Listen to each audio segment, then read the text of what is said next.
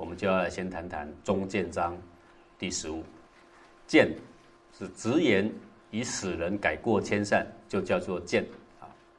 那为什么臣对君要行忠谏，而不能全部听从君上的命令？我们看孔子家语这一段啊。鲁哀公问于孔子曰：“说子从父命孝乎？啊，臣从君命贞乎？啊？”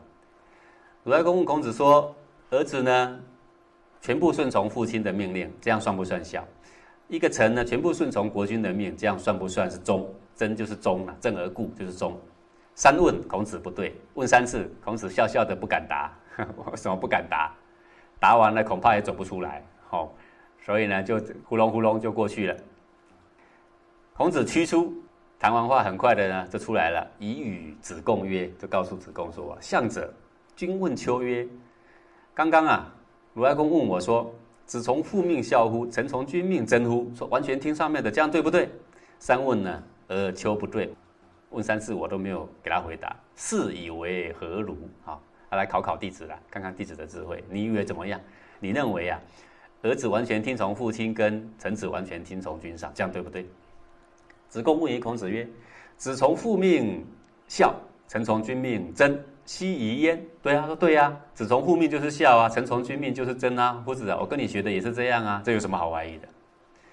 孔子曰：“彼在是也。”他说：“哎呀，你这个粗俗的鄙夫啊，啊，你学了那么久，在学什么呀？是就是子贡，奴不是也。哦，你不了解呀。习者明王，万圣之国，万圣之国就是天子。”过去的英明的王、英明的天子，有征臣七人，则主无过举。天子下面要设有权可以直接指着他鼻子骂的人有几个啊？要设七个。然后呢，他的过呢就不会呢太大，不是无过，不会太大。千乘之国，千乘之国就是诸侯。诸侯呢设几个征臣呢？有征臣五人，则社稷不为。下面要设五个人，可以随时归谏他的过错的。百胜之家就卿大夫之家，有真臣三人，则入位不替，他的福禄呢可以绵延下去，不会有危险的。父有曾子，不献无礼。父亲如果有儿子能够时时也可以归谏他的过错的话，他不会做无礼的事，不会做无义的事。事有真友，不行不义。是一个读书人也好，一个公务员也好，一个最基本的一个干部也好，他有真友的话，朋友之间要不要增建？还是要增见，那朋友之间懂得增见，他就不会不义。那各位，我们如果有的时候我们放着我们的朋友行很多不义的事，你都干嘛？你会助他一臂之力，对啊。我们都是这样啊，尽做一些放浪形骸的事情，然后算一算，嗯，也有我一份。故子从父命，悉为孝？说儿子如果父亲不论对错都听命，他说的话不论对错你都听命，这哪能叫做孝？臣从君命，悉为真？奚就是和啊，为何啊？说如果一个臣不论君的对错，你都听命，这哪能够叫做忠呢？夫人审其所从之谓孝，之谓正矣。说一个儿子也好，一个臣也好，能够仔细的去审查他所说的、所做的对不对，然后再去宠他，不对就不要宠，对才能宠，这种叫做孝，这种叫做忠。好，这个呢，就是为什么臣子要忠谏，而不能全部听从君上的原因。当然。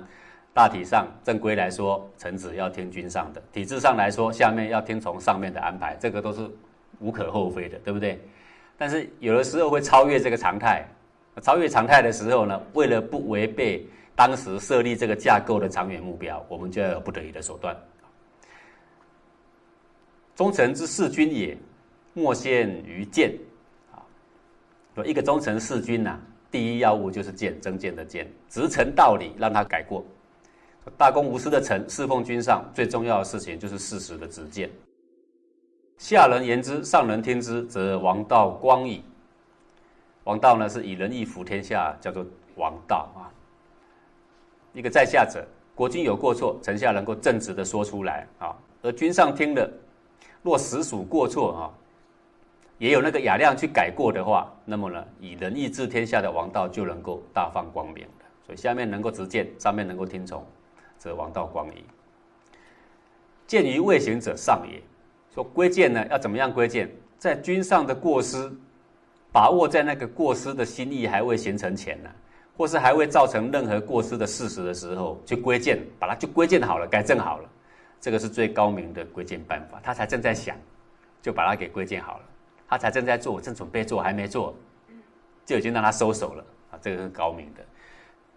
鉴于以章者次也，如果把握在过失的心意或事实刚刚发露出痕迹的时候，把它给导正了，归建好了，这个是第二等的次一等高明的归建办法。鉴于既行者下也，等到君上过失已经造成伤害的事实的时候，再去行归建，这个是也是没办法的啊。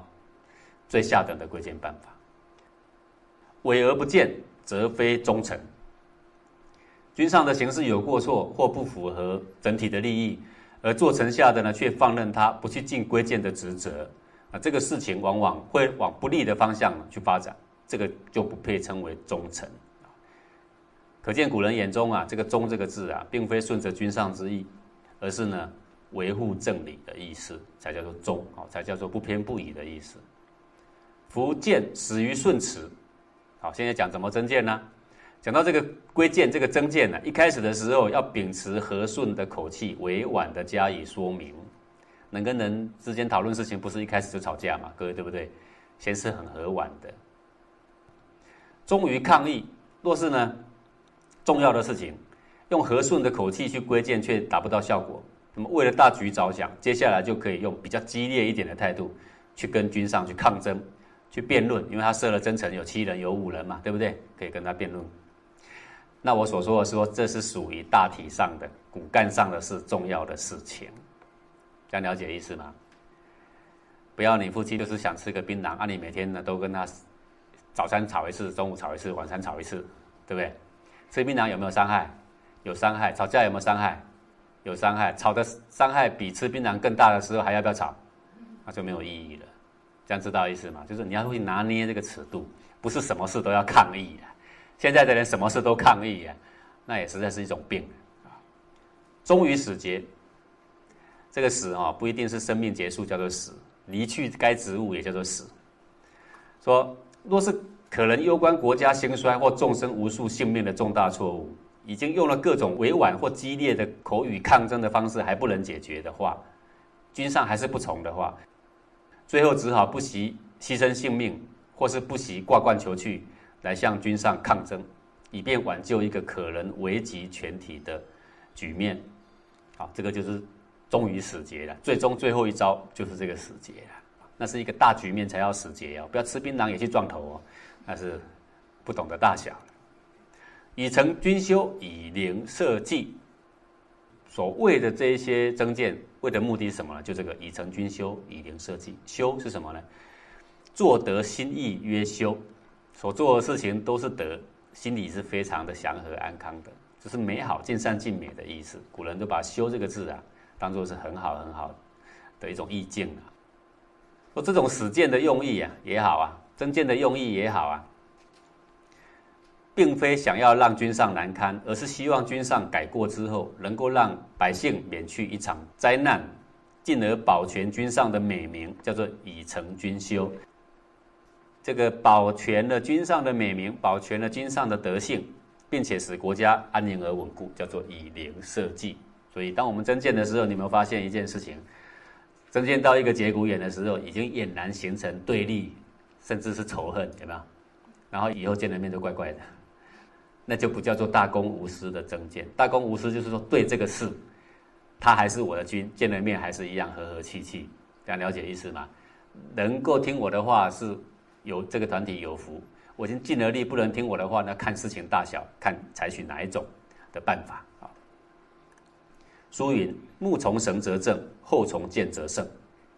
书经上说啊，木头依着这个墨斗的线去裁去切割，它就会很直啊。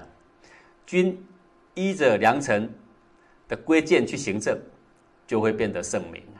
总之就是要有一个东西来匡正他了啊。没有一个圣君说他生下来就是正的嘛，对不对？君之所以需要那么多的臣，就是因为君有可能不正嘛，各位对不对？那当然臣也有可能不正，不过互相做镜子。就可以看出自己的病。全章总结，这第十五章呢是说做忠臣的最重要职责就是归谏君上的过失。而且最好呢是在事情还没有露出形迹的时候，早就深谋浅运，预先把它扶正了，这个才是最好的归建的办法。德性啊是自己积的，你就是这样慢慢的积累而来。不过现在人比较常用的办法就是，当我归建了一个君上的过失的时候，就把它宣扬开来，说你看我多厉害，你看他多笨，有没有？要不是我的话，他早死了啊！你的缺德事就慢慢慢慢的又累积了，不要这样做。我们之所以为什么要看中经，就是我们常常做错事，我们有很多积德的机会，最后搞了半天都怎样，都缺德。好，这是我们要来读圣贤书的这个重要的办法。所以呢，好的古公良臣啊，见到君上稍有点不适，总得要去见一见。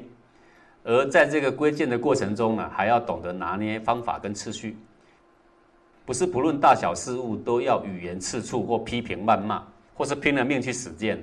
若是这样的话，这个好剑的臣反而成了乱源所在，各位对不对呀？现在就一个小小的事情啊，街头一大堆人在抗议呀，你仔细看呐，有一些根本是鸡毛蒜皮事，但大张旗鼓是为了什么？为了抢镜头而已啊，其他也没什么目的。不过这个社会成本谁赔啦？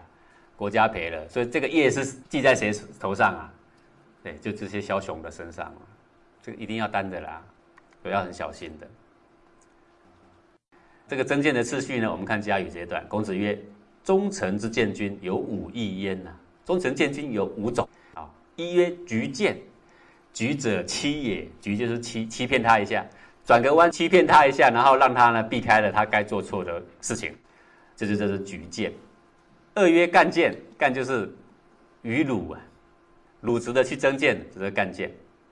三曰降谏，就是卑躬屈膝的，卑降其体。”和婉的、委婉的去见，这叫做降谏；四曰直谏，直接讲了，直接抵触君威，就叫做直谏；五月封谏，就像风一阵一阵慢慢吹来，吹吹吹吹久了，那个整个树都歪了，对不对？徐徐吹来，但却足以动万物，这叫做封谏。为度主而行之，无从封谏乎啊？说啊，用哪一种剑呢？你要看它是什么样的主，然后选一个呢，对你没伤害的。他说：“至于我的话，周游列国我都从哪一种剑呢？封建。如果孔夫子周游列国碰到如狼似虎的都是这些诸侯啊，他都采用直谏的话，那他今天还可以善终吗？还是没办法善终？这种情况啊，反正他又没当官，又没有一定要背负责任的职守，不必用到这么激烈。宾客啊，就像我们来了一个客人，觉得我们哪里不好，他只能够很礼貌性的讲一讲，对不对？他不能来我这里就使剑呐。”我说你是谁呀？你凭什么呀？对吧？无从封建乎？就是他的职守上也只能够这样了。我们来举几个增建的例子来给各位参考参考哈。齐景公喜欢呐捉鸟来玩，然后便派了这个卓州啊，专门管理鸟儿啦，派这个卓州来管理鸟儿。可是卓州不慎呢，让鸟给飞了。齐景公大为恼火，啊下令呢要杀死他。然后宰相晏子在旁边马上跳出来说啊，说卓州有三条罪状。让我数落他一番，然后再杀，让他死个明白。景公高兴地说：“好，你说完我就杀。”哦，痛快得很。于是呢，把卓州叫进来。晏子便一本正经地说：“说卓州，你知道吗？你为国王管鸟，却让他逃走了，这是第一条的罪状。使国王为了鸟而杀人，这是第二条罪状。哦，这个句讲得好。这种事传出，让天下人认为我国重小鸟而轻视人。”败坏了我们国王的名誉，这是第三条罪状。好，你真是罪该万死哦！你把事情搞大了。说完了，马上请求景公说下令斩杀吧。可是景公却说说不要杀了，我接受你的教导了。这个真剑转个弯，高不高明？这就很高明。然后呢，传出来，哎，景公可能这个私下想想也挺好笑的，对不对？对呀，大小的事，鸟命重还是人命重？人命不知道重多少倍，为什么为了鸟而杀人呢？这传出去真是不能听哎！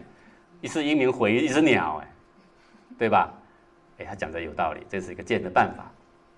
再举个例子啊，唐太宗曹霸回家，怒气冲冲啊，因为他这个他的宰相魏征刺触了他了啦，他就对他的皇后说：“终须杀了这个乡巴佬。”这个乡巴佬就是魏征。皇后就问皇上在跟谁生气啊？是吧？还不是那个魏征啊，当众指责了我。在百官面前直接指责我，哎，那魏征所使用的办法就是直谏干谏，这样懂意思吗？不过唐太宗还算个明君呢啊。过了一会儿呢，皇后换了喜庆日才穿的礼服啊，就穿出来了，然后扑通一下跪在唐太宗面前。太宗大惊啊，说：“哎，这是为什么？”皇后说：“妾闻祖上圣明，臣子忠良，魏征直言，正是大家圣德之福。大家就是指皇上啦。所以呢，妾向你庆贺，所穿的庆贺才穿的礼服就出来了。”太宗啊，想一想，这个很有道理呀。我圣明，他才敢直言呐。各位，孔子为什么去到各地都封建而不直谏？因为他不圣明啊。孔子如果面临一个圣明的君，他就怎么样？他就改直谏。那你的臣敢对你直谏，那你幸不幸福啊？你幸福，第一个表示你圣明，第二个表示臣忠不忠？很忠。哎，这是可喜可贺，所以穿了一件 平常拜拜朝礼那个喜服啊，把它穿出来了。这个也是一个关键的办法。现在的人一谈到尽忠啊，这个内心都感觉有点不服气啊，好像我只能听他的，那我其他什么都不能做吗？实际上不然啊。孔子家语啊，《困世篇》里面所说的啊，魏蘧伯玉贤而灵公不用。魏国呢有个贤臣叫蘧伯玉，非常贤良，可是呢，这个魏灵公呢不采用他。倪子瑕不孝，反认之。那有个这个奸臣呢，叫倪子瑕，就非常的不孝。可是呢，这个灵公呢却非常喜欢他，始于奏谏而不从。奏谏就是有一点急谏啊，有点强谏，屡次的去进谏。可是呢，魏灵公呢却不听从。始于病将卒，那刚好呢，这个死于呢生病了。他知道自己生命呢也快结束了，命其子曰：“吾在魏朝，不能进蘧伯玉，退倪子瑕，是吾为臣，不能正君也。”他说：“我呢，在这个魏朝当官呐，那当官的职责就是匡正国君嘛，保卫国民嘛，对不对？那我的职责是这样，可是我没有尽到我的职责，我没有把贤人呢给推荐上去。”那这个不孝的人呢，奸臣呢，我却没有能力把他给退下来，这是我为臣呐，实在是愧对我的职守的。生而不能正君，则死无以成礼。他说我作为一个臣，可是呢，我的职责并没有尽好，在世的时候是这样，那死的时候呢，就不当用臣的那么盛大的丧礼啊来祭拜我。我死，奴自私有下，有就是窗户。他说：“我死后啊，你把我放在这个窗户下，不要放在这个我该放的地方。与我避雨，这样子呢，就算是对我已经尽上了这个孝道，也已经尽上了我的安葬之礼了。他就是他认为他不是个忠臣，他不配受忠臣的丧礼。那你把我随随便便放在一个窗户下面好了。其子从之，那他儿子不敢抗命啊，也就照着这样办。灵公吊唁，这魏灵公呢，有一个大臣死了，他就去慰问了，去吊丧。”怪而问焉，看着他放在一个窗户下，非常奇怪啊！这是一个这个朝堂上的大臣，自有大臣的礼嘛，堂堂的气象，怎么会用成这个样子，草草了事呢？其子以其父言告公，那他的儿子呢，就把他父亲临终前交付的这一番话呢，告诉了卫灵公。公愕然失容曰：“愕然就是发愣啊，失神了。”就是啊，原来这个臣对我这么忠啊，到临死的时候还是这么的忠，死了还要再忠谏呢啊。他说啊，是寡人之过也呀。他变了脸色，非常哀戚。他说：“哎，这就是我的过错了。”于是命之宾于客位，然后呢，就命令他的儿子呢，把他的灵柩了放在客位。客位啊，就是放在大堂的西街。大臣死后啊。放在这个西街啊，弄一个平台放着。那西街为客位，就是平常啊不讲丧礼，就是一般的宾客往来的礼啊，宾客都站在西方的这个西街上啊，代表客位的意思啦。为什么死人要放客位呢？它原因就是视死如归啊，因为人的灵魂为永恒嘛，人生就跟浮游一样短暂嘛，对不对？短暂不是根本的，那个永恒才是根本的。那我们从短暂的生命回到那个永恒的根本，应该叫做归嘛，对不对？所以他的尸体放在西街，就是说他来这边做过客一段时间，已经要回去了，这个意思了。好，然后呢，这就是放在他的正位上，进瞿伯玉而用之，退倪子霞而远之。然后他就禁用了这个贤臣瞿伯玉，然后把倪子霞呢退得远远的。这段故事呢，孔子听到了，好，孔子闻之曰：“古之忠谏之者，死则已矣呀。”说做个忠臣呐，他的忠谏做的最好的就是做到死为止啊，死了也就不再见了嘛，哈，死了之后是这个国君的看他的命运造化了。未有若死于死而失谏，忠而感其君者也。说从来没有一个人像死于这么样的耿直啊，这么样的忠心耿耿，到了死了还要在最后一招用他的尸体再见一番呢，不可谓直乎啊！说这样的人不叫做直，那谁才有资格称作正直呢？对不对？啊，世上还有什么人比这样的人更忠心耿耿、更正直呢？各位，这个奏谏那么多次。不断的到国君面前去见见，说李子霞应该下来，去伯玉应该上来。那那么多次叫做奏谏嘛啊，那他的君都没有答应。那他用了软的办法，一开始，然后渐渐的越来越急了，然后讲话有很柔，开始越来越大声了，那个才叫做奏谏。可是呢，到死的时候还要再见一番呢，那可见得这个死鱼对他的国君有没有怀恨呢？一点都没有。他的每一个奏谏的过程都是为了他的国君好，都是为了他的国家好，所以他才肯啊，连死的时候啊，那个尸体啊放在不该放的地方，让人家瞧不起的地方，用他的尸体呢还要再增建一番，啊，这真是一个忠诚的一个表现了。所以《论语》有这么一段呢，说：“子哉死于邦有道如死，邦无道如死。”孔子说啊，最正直的人，历史以来我所看过就是个死鱼了，真是正直啊。说国家有道的时候，就是国君很英明的时候，他也讲话也是非常直接的，死就是谏，直直的，一谏就要中那个核心了。邦无道如死，邦无道就是国君昏庸的时候，还是一样啊，讲话还是直直的，到死的时候还是直直的，有没有？就要把事情啊把它弄正了。那么从以上啊，我们举了几个有关忠谏的一些例子，从这些真谏的案例，我们可以知道啊。古圣先贤所提倡的忠，乃是顾全大局的一个忠，绝非是逢迎一个人的小忠。好，那逢迎一个人就会变成国君喜欢什么，我就满足他。呃，不管是公的还是私的，啊，还是欲望的，我都会去满足他。这个就变成逢迎一个人的小忠。那古人有这句话说：“小忠为大宗之贼呀。”这个贼呀，就是盗贼的贼呀，就是小忠。会偷了忠的名，而把真正的大忠啊的英明给掩盖了。真正大忠的气节，会因为有一群巡小在进小忠，而让我们看不见真正的大忠是什么。眼睛里所看到的，尽是那一些小忠，尽是那一些当贼的小忠。什么叫当贼啊？就把这个真正的义理给偷了，把声名给偷了，让大家对他无比的赞叹。可是呢，古圣先贤的正理啊，完全给埋没了。那个叫做“小忠为大忠之贼”。那么我们现在的人之所以一提到孝忠，我们会内心耿耿于怀，有的人甚至会愤愤不平。原因是因为我们所认识到的忠，一直都是这些小忠，而不是真正的大忠。然后就会沦为好像我为什么要为一个人做奴隶？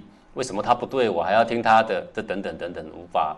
释怀的原因，好，也就让这个忠的这个真正的含义无法展现出来。这个美德呢，在我们这几个朝代里面呢，简直是丧失殆尽了。